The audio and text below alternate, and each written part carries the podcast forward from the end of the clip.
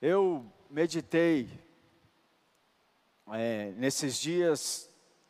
Eu, eu, eu assisto as minhas pregações, queridos, porque é, às vezes eu vejo para ver se eu falei alguma coisa errada, se está tudo certo, mas muitas vezes eu escuto porque Deus manda eu escutar o que eu preguei para os outros, para mim mesmo.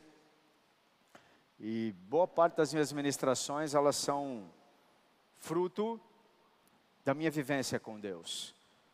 Eu hoje eu até conheço a Bíblia bastante, 30 anos, né, irmão? De crente tem que conhecer. Mas eu não sou aquele baita conhecedor exímio da Bíblia. É, mas eu tenho certeza que eu prego aquilo que Deus falou para eu pregar. É, então me preocupo muito mais em não ficar trazendo um monte de novidades, de coisas novas para mim, para vocês, quando é, muitas coisas que ele já falou a gente não consegue colocar em prática. E eu fui estudar as palavras que eu ministrei esse ano, me preparando para a virada do ano, me preparando para esse final agora. Eu identifiquei uma ênfase. A, a, a, ênfase, a palavra que eu mais ministrei, o que eu mais ministrei esse ano todo foi confiança. Coloca para mim o Salmo 20, no verso 6, eu vou ler do 6 ao 8, diz assim: é do 6, tá? Esse aí que está aí, acho que é o 7, eu quero o 6. Ah, tá, é porque ele aparece aqui, aqui aparece o 7, está certo. Agora sei que o Senhor salva o seu ungido, ele lhe responderá do seu santo céu, com vitória, força da sua mão direita. Aí o verso 7 diz: Uns confiam em carros de guerra, outros em seus cavalos. Nós, porém, invocaremos o nome do nosso Deus. 8. Eles, os que confiam em carro e cavalos, se prostram e caem. Nós, porém, nos levantamos e nos manteremos em pé. Esse é mais um texto que fala novamente onde nós devemos colocar a nossa confiança, a nossa esperança. E eu ministrei, eu acho que umas dezenas de palavras com essa ênfase. Era como se eu estivesse falando durante o ano mil e uma maneiras de confiar em Deus. falei isso de várias formas, dando ênfase em várias coisas. E meditando nisso, eu peguei as três principais, principais, sei lá, palavras que eu falei sobre isso. E nesse culto especial, onde a gente está muito próximo do final do ano, eu quero reforçar o que eu falei. Como eu te disse, muito mais preocupado de você conhecer a Bíblia inteira eu e Deus ficamos preocupados o quanto nós estamos vivendo, o quanto você está vivendo do que ele já falou esse ano. É, eu tenho muitas notícias boas, mas ao mesmo tempo eu tenho uma, uma notícia que ela não é tão boa, mas ela é boa porque ela antecipa uma situação. É boa ou não é boa, pastor? Não, não é boa. Deus me falou que 2021 as coisas não vão ser fáceis. Vai ser um ano difícil. Ainda muitas coisas de 2020 vão se perdurar em 2021. E haverão muitos touros de Bazã. Essa foi a palavra profética que Deus me deu. Touros de Bazã é uma analogia profética da palavra Bazã, uma região em Israel onde o, o, o capim era muito bom, a agricultura era muito boa, então os touros daquela região eram muito fortes. Então, quando eles queriam dizer, ó, a guerra vai ser grande, eles falavam, é de touro de Bazã, ou seja, vai ter muita guerra o ano que vem. Provavelmente não vai ser um ano onde você vai apenas Não, agora vamos, né? Colher o que nós plantamos o ano passado. Não, não, você vai plantar muito em 2021 para poder colher em 2022. É um ano ainda de se esforçar muito. E esse é um dos motivos pelo qual eu quero ministrar essa palavra. Porque a chave, eu vi claramente isso, querido. A chave para as pessoas que tiveram sucesso ou que afundaram em 2020 foi a confiança no Senhor. Muitos acreditavam que confiavam em Deus, mas já nas primeiras semanas, nem meses, tá? No dias de Covid, ficou claro que a confiança não estava em Deus. Então eu vou falar três textos principais que eu ministrei. A primeira palavra que eu falei bastante sobre isso foi quando eu, o, o tema era: Onde está a sua segurança? Foi uma das primeiras palavras que eu ministrei. Eu comecei a falar pela primeira vez de Jeremias 17, que é aquele texto que diz: se puder colocar Jeremias 17, 5, diz: Assim diz o Senhor, maldito o homem que confia no homem esse homem é a humanidade, tá? não é uma pessoa. Acredita na força do homem. Faz da carne mortal o seu braço e aparta o coração do Senhor. Está querendo dizer exatamente isso. Aquele que confia, que coloca a sua esperança na humanidade, na competência do ser humano, na força do próprio braço, nas coisas físicas, vai ter problema. Olha o que vai acontecer com essa pessoa. Será como um arbusto solitário no deserto e não verá quando vier o bem. Antes, morará nos lugares secos do deserto, na terra salgada e inabitável. Vai ter uma vida de escassez, vai ter problemas sérios quem confiar em coisas que não, é, que não Deus. E aí, o segundo grupo, que é o verso 7. Agora, bendito, bem-aventurado, o homem que confia no Senhor e cuja esperança é o Senhor, porque ele é como uma árvore plantada junto às águas, que estende as suas raízes para o ribeiro e não receia quando vem o calor, mas sua folha fica verde, e no ano da sequidão não se perturba, nem deixa de dar fruto. Dois grupos claros que nós podemos identificar nesse ano de uma forma mais forte. Aqueles que confiam, depositam a sua esperança em qualquer coisa que não é Deus, foram abalados. Rapidamente essas pessoas ficaram perturbadas. Abalado significa, tá?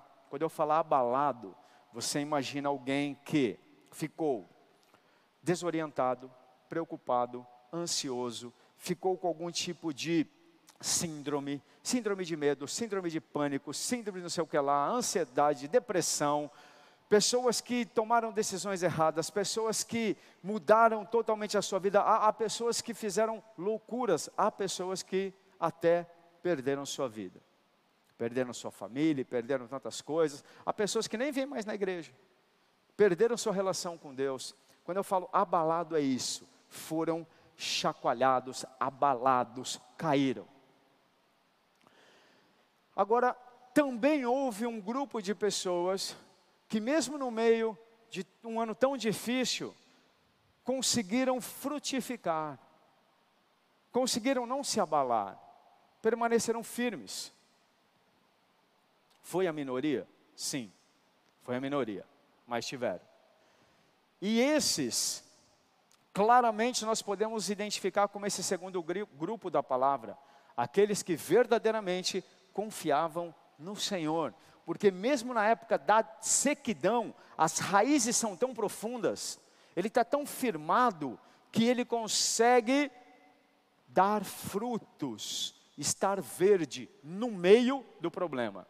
Querido, eu não estou querendo dizer que eu sou melhor do que você, mas eu frutifiquei muito no meio da Covid. Eu fui uma árvore para muitas pessoas. Eu evitei muitos casamentos de serem separados, eu evitei muitas pessoas tomarem decisões erradas na vida, eu trouxe pessoas de volta para Cristo, eu consegui segurar uma rede de franqueados que muitos queriam desistir, eu peguei uma empresa que tinha grande probabilidade de quebrar, porque fechou tudo e, e multipliquei ela, ela está muito mais forte esse ano que começa. Eu que estou falando é equipe, né? Estou falando que eu estava liderando. Por quê? Porque no primeiro dia, a primeira coisa que eu falei na Covid foi: vai dar certo. Falei para vocês, pode pegar os vídeos, olha, eu falei, eu não sei como, mas esse negócio, essa bagaça aí que eu não sei nem o que é ainda direito, vai me fortalecer. Lembram disso? Porque a minha esperança nunca esteve na vacina. A minha esperança nunca esteve na ciência. Ainda que eu tô doido para tomar a vacina, tá, irmão? Se não for da China, estou brincando, tá? Mas, enfim. Mas estou doido para tomar a vacina. A primeira que sair, se não for uma aí, eu vou tomar. Por quê? Porque eu confio na vacina. Eu acho que vai ser uma bênção, vai ser legal. Outra, eu estou doido. Se eu tivesse, eh, se eu fosse governador, eu investiria muito nas pessoas que pesquisaram para desenvolver. Por quê? Porque tudo isso é muito importante, tudo isso a gente tem que, ser, tem que fazer mas eu nunca confiei nisso. Não é por causa disso que eu fiz um planejamento. Não é por causa disso que eu falei para vocês, vai dar certo. É porque eu sabia e continuo sabendo que Deus é bom. E mesmo se eu entender como, Ele vai me sustentar. Ele vai me prosperar, Ele vai me guardar.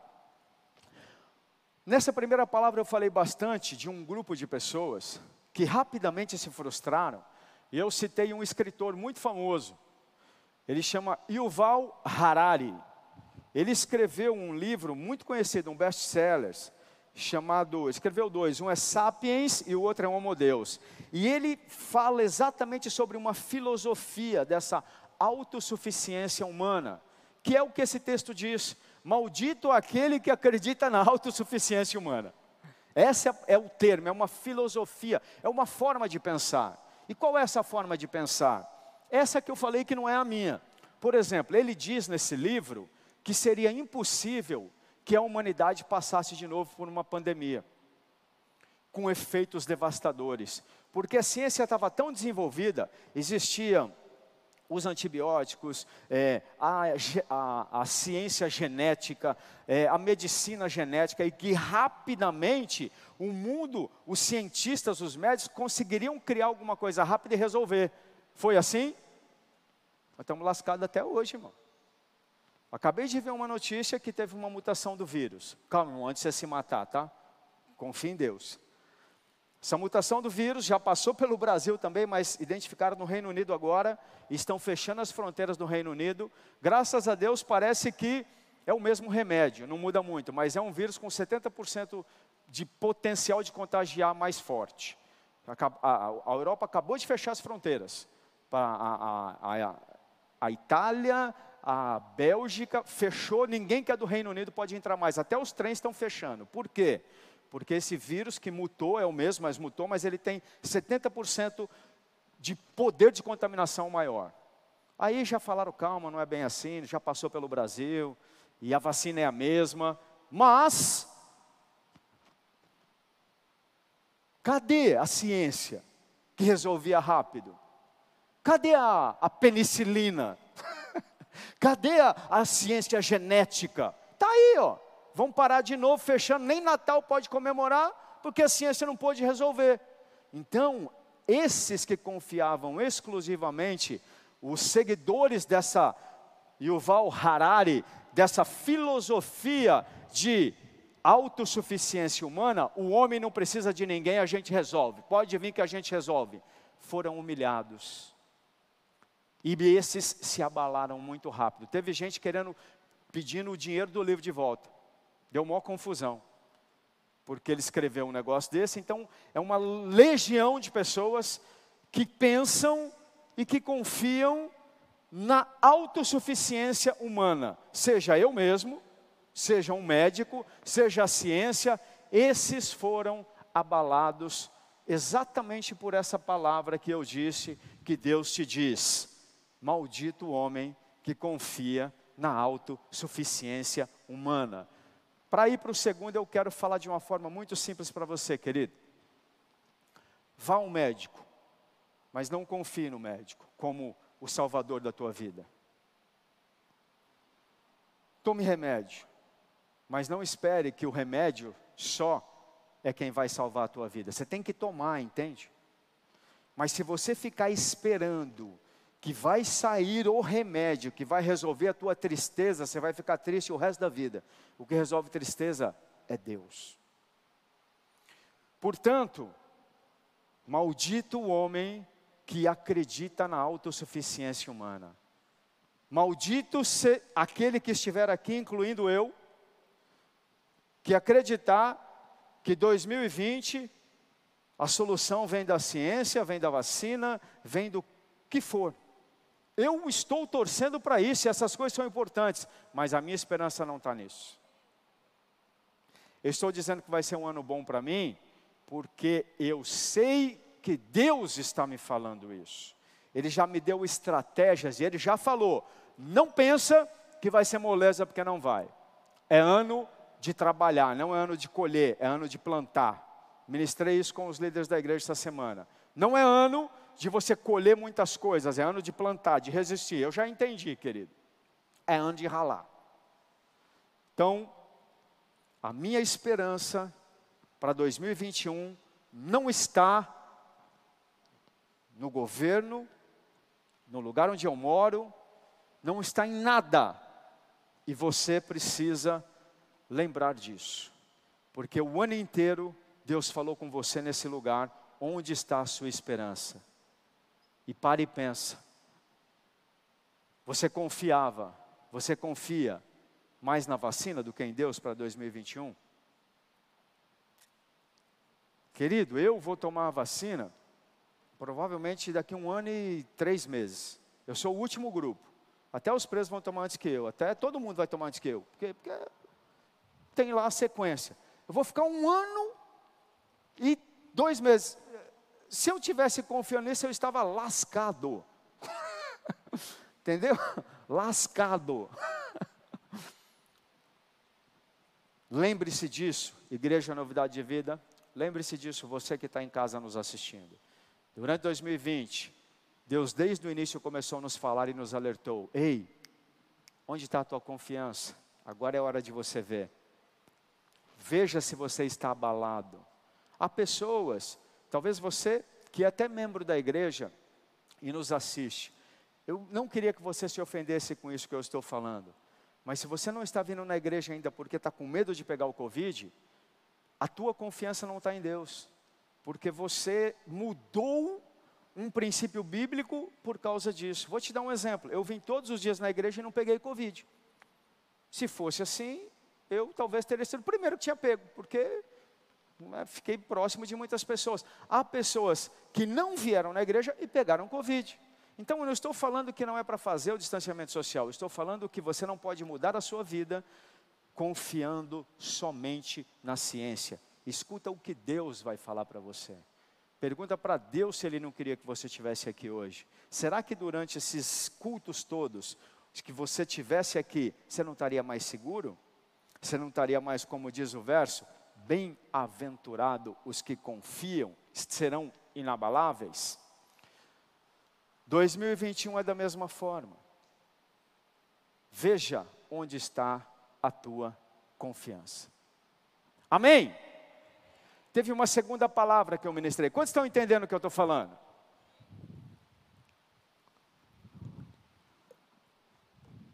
A segunda palavra que eu falei bastante sobre isso chamava-se Desgastes dos Últimos Tempos.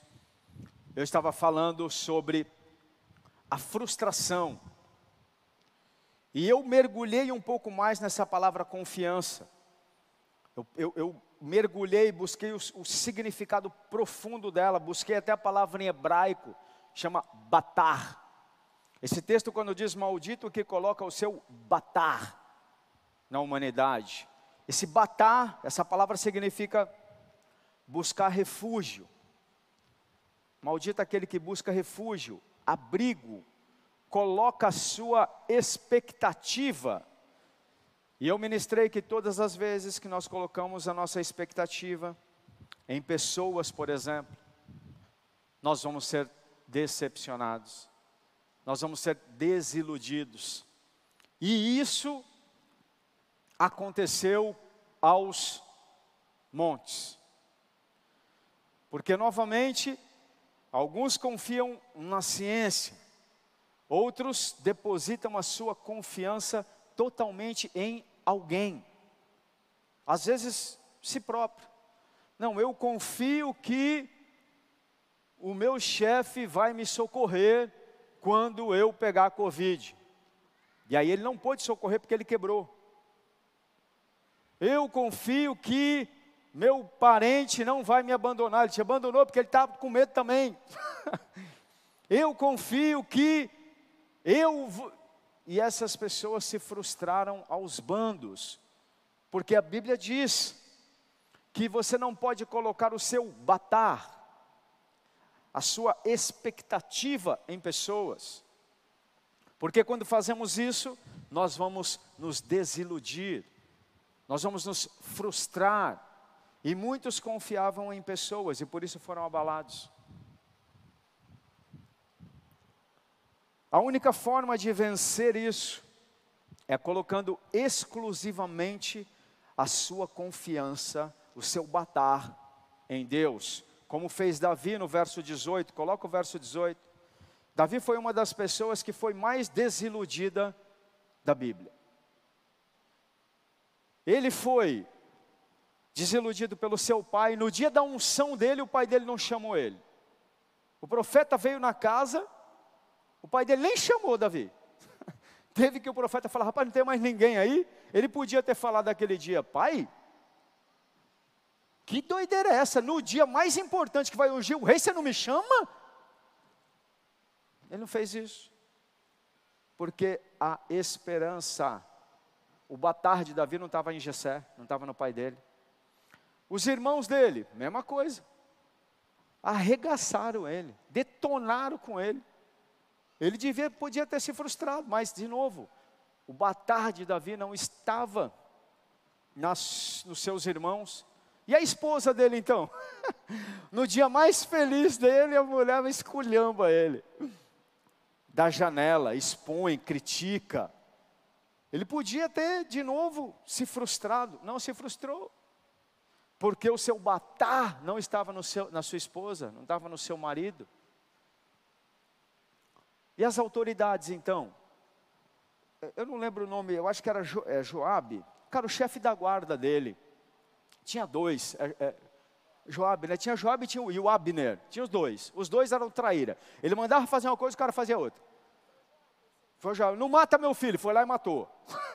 não, fa, não faz isso. Ia lá e fazia. Rapaz, todas as pessoas decepcionaram Davi. Todas os de cima, os de baixo, e o rei então, o rei Saul, ele fez tudo de bom para o homem. se tinha alguém para se decepcionar, era Davi com Saul. Sabe por que ele não se frustrou? Óbvio que ele ficava triste, mas ele não se abalou por causa disso aqui, ó. Salmo 18, verso 1. Aqui mostra onde estava o batar, a confiança de Davi. Eu te amo, ó Senhor força minha. O Senhor é a minha rocha, é a minha fortaleza. Onde está o coração dele? Onde está a esperança? O meu libertador, o meu Deus, o meu rochedo, em quem eu me refugio.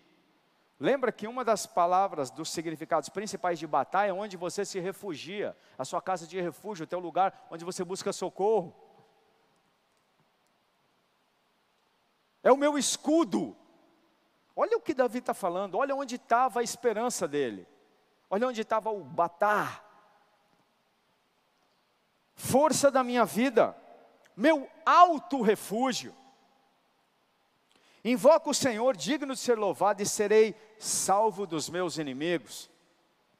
Laços de morte me cercaram, torrentes de perdição me impuseram em terror. Cadeias infernais me envolveram e trama de morte me surpreenderam.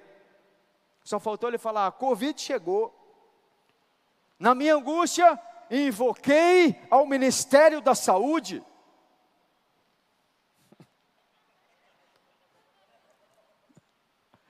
Na minha angústia, invoquei a Sinovac. Na minha angústia, invoquei a. Como é que chama a outra? A, a Pfizer. Na minha angústia, invoquei ao Senhor.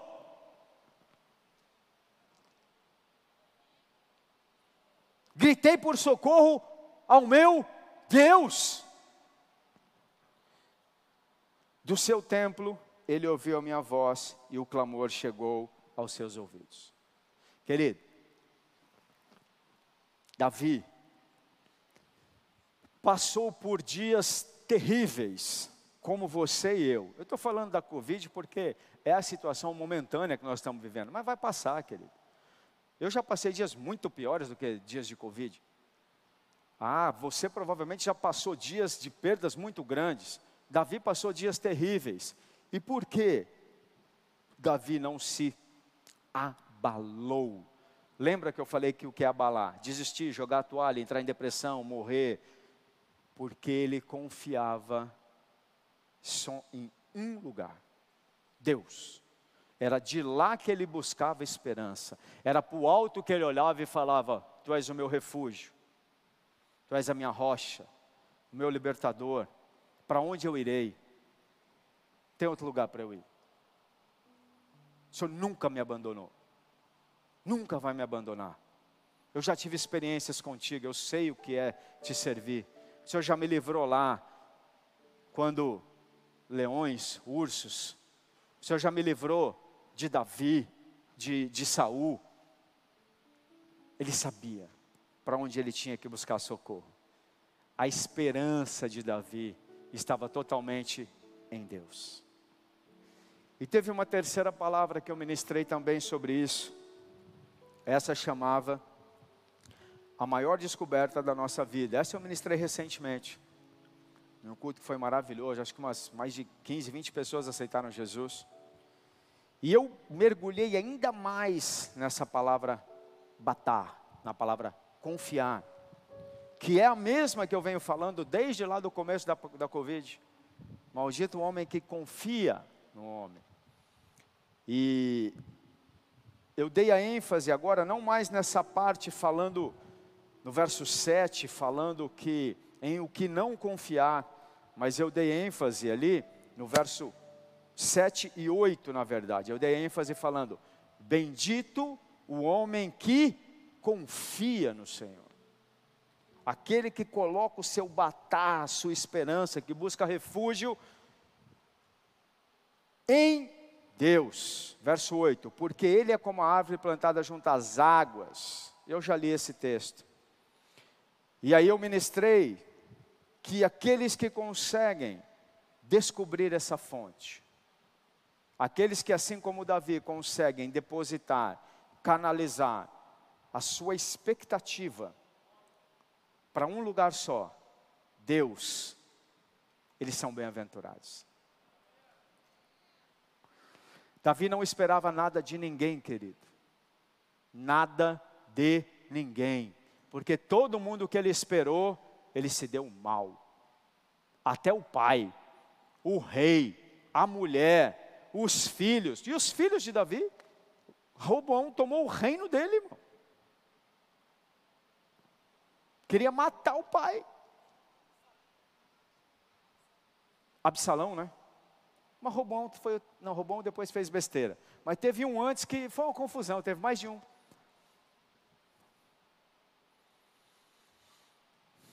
Quando, e aqui vem a, eu estou iniciando a finalização. Davi conseguiu canalizar e colocar todas as suas esperanças, expectativas, refúgio em um lugar só, no Senhor. Quando ele vencia, ele agradecia a Deus. Quando ele perdia, ele buscava socorro em Deus. Quando a notícia era boa, ele dançava para Deus. Quando a notícia era ruim, ele não sabia o que fazer, ele buscava desesperadamente a face do Senhor. Quando ele tinha motivo de celebrar, ele fazia um banquete. Quando ele era confrontado por um profeta que mostrava o pecado dele, ele se arrependia. E porque ele sabia que tudo que ele tinha, tudo o que ia acontecer, que os próximos anos da vida dele dependia de uma coisa só: o relacionamento dele com Deus. Ele passou perigos de mortes e muitos. Você tem um rei querendo te matar, que é pior do que isso, o rei, não é o rei, ele era o imperador, né? Mandava em todo, todo mundo. Você não podia ir para lugar nenhum. Todo mundo queria matar Davi. E ele não foi morto. Ele enfrentou exércitos terríveis e não foi morto, ou seja, ele passou perigos de vida muitas vezes. Por isso ele sabia que ele só morreria no dia que Deus quisesse e não uma doença, e não outra coisa.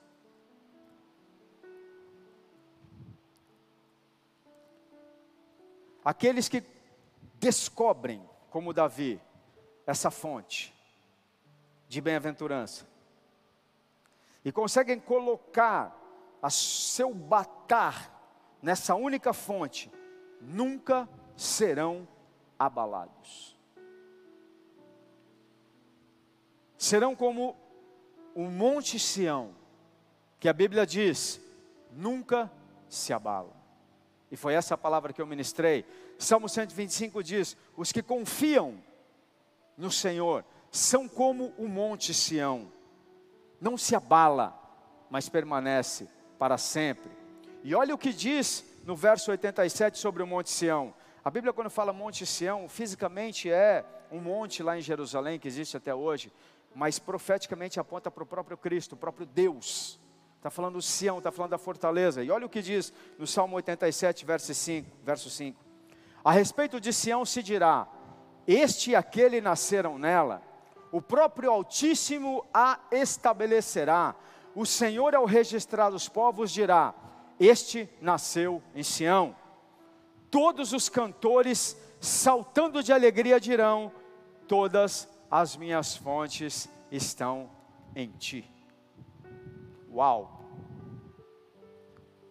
Quando você consegue, mais do que cantar na igreja, hoje não tem nenhuma música assim que fala exatamente isso, né? Todas as minhas fontes estão em ti. Tem várias que falam, mas na minha época, irmão, lá, tinha uma que dizia: Todas as minhas fontes estão em ti, meu Senhor. É isso. Quando você consegue canalizar todas as. O que é uma fonte, querido? Presta atenção. Fonte é uma provisão, é de onde você espera receber qualquer coisa. Tudo que você recebe vem de alguma fonte. Tudo. A fonte, ela a essência da fonte é prover, ela é um nascedouro, ela provê, quando todas as suas provisões estão canalizadas para uma única fonte, quando você espera receber alegria, sustento, saúde, finanças, de um lugar só, da fonte que é a maior descoberta da nossa vida, você nunca vai ser abalado. Quando você consegue, eu preciso falar isso de novo, esperar para 2021 só de uma fonte, para de esperar, querido, de outras fontes, para de gerar expectativa no teu marido, na tua esposa, para de gerar expectativa no teu trabalho, para de gerar expectativa no teu, no teu estudo, na tua competência. Para de gerar expectativa para 2021 na força do teu braço. E coloca a expectativa na única fonte que jamais se acaba. Na única fonte inesgotável. Na única fonte que se renova de misericórdia a cada manhã. Ela, essa fonte, é a maior descoberta da nossa vida. E ela tem tudo que você precisa para 2021. Tudo, ainda que sejam dias difíceis, ainda que você precise de valentia, ousadia, coragem, vigor, saúde, tudo isso vem dessa fonte. Precisa do que? Sabedoria, descanso, paz, é a mesma fonte. Precisa do que? Ô oh, pastor, eu preciso mesmo é de um, de um namorado, de um marido. se, você, se você orar, essa fonte tem poder de prover.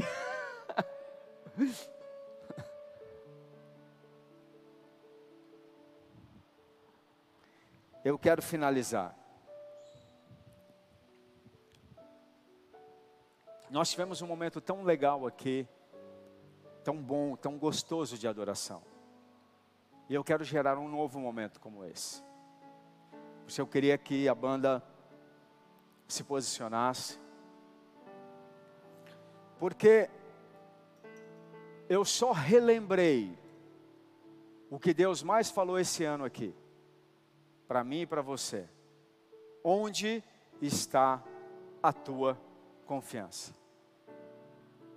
Onde está o teu batar? E você precisa hoje verificar isso. E começar já, desde agora, depositando toda a tua esperança somente nele, a ponto de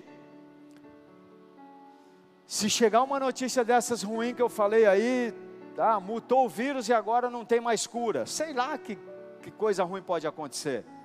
A ponto de, ainda que se acontecer isso, ao invés de falar, ai meu Deus, lascou tudo, eu sabia, o Satanás,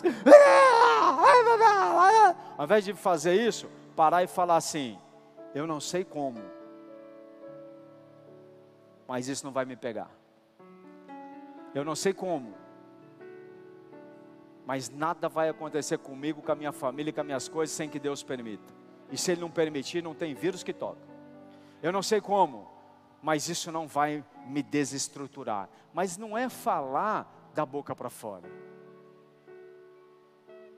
Não é fazer meditação, sentar na praia e ficar falando, hum, eu acredito, eu acredito. Não. É agora, aqui, conectar teu coração com Deus, querido. É usar esse momento aqui de adoração para fechar teus olhos e pedir perdão para Ele. Se em 2020 você se abalou, não se ofenda comigo, mas foi pecado, porque os que confiam no Senhor não se abalam. Se você se abalou em alguma área, você pecou. Você estava confiando em outra coisa e não nele. Reconhecer isso e fazer uma aliança de depositar a tua esperança, a tua confiança só nele, diariamente afirmando, diariamente renovando a sua aliança. Esse é o momento para isso. E depois eu quero ter um momento profético, ainda do Salmo 20 com cada um. Mas esse momento agora é você e Deus. Faça sua aliança com Ele. Peça perdão se você não depositou a sua confiança nele esse ano. E direcione agora o teu batar para Ele.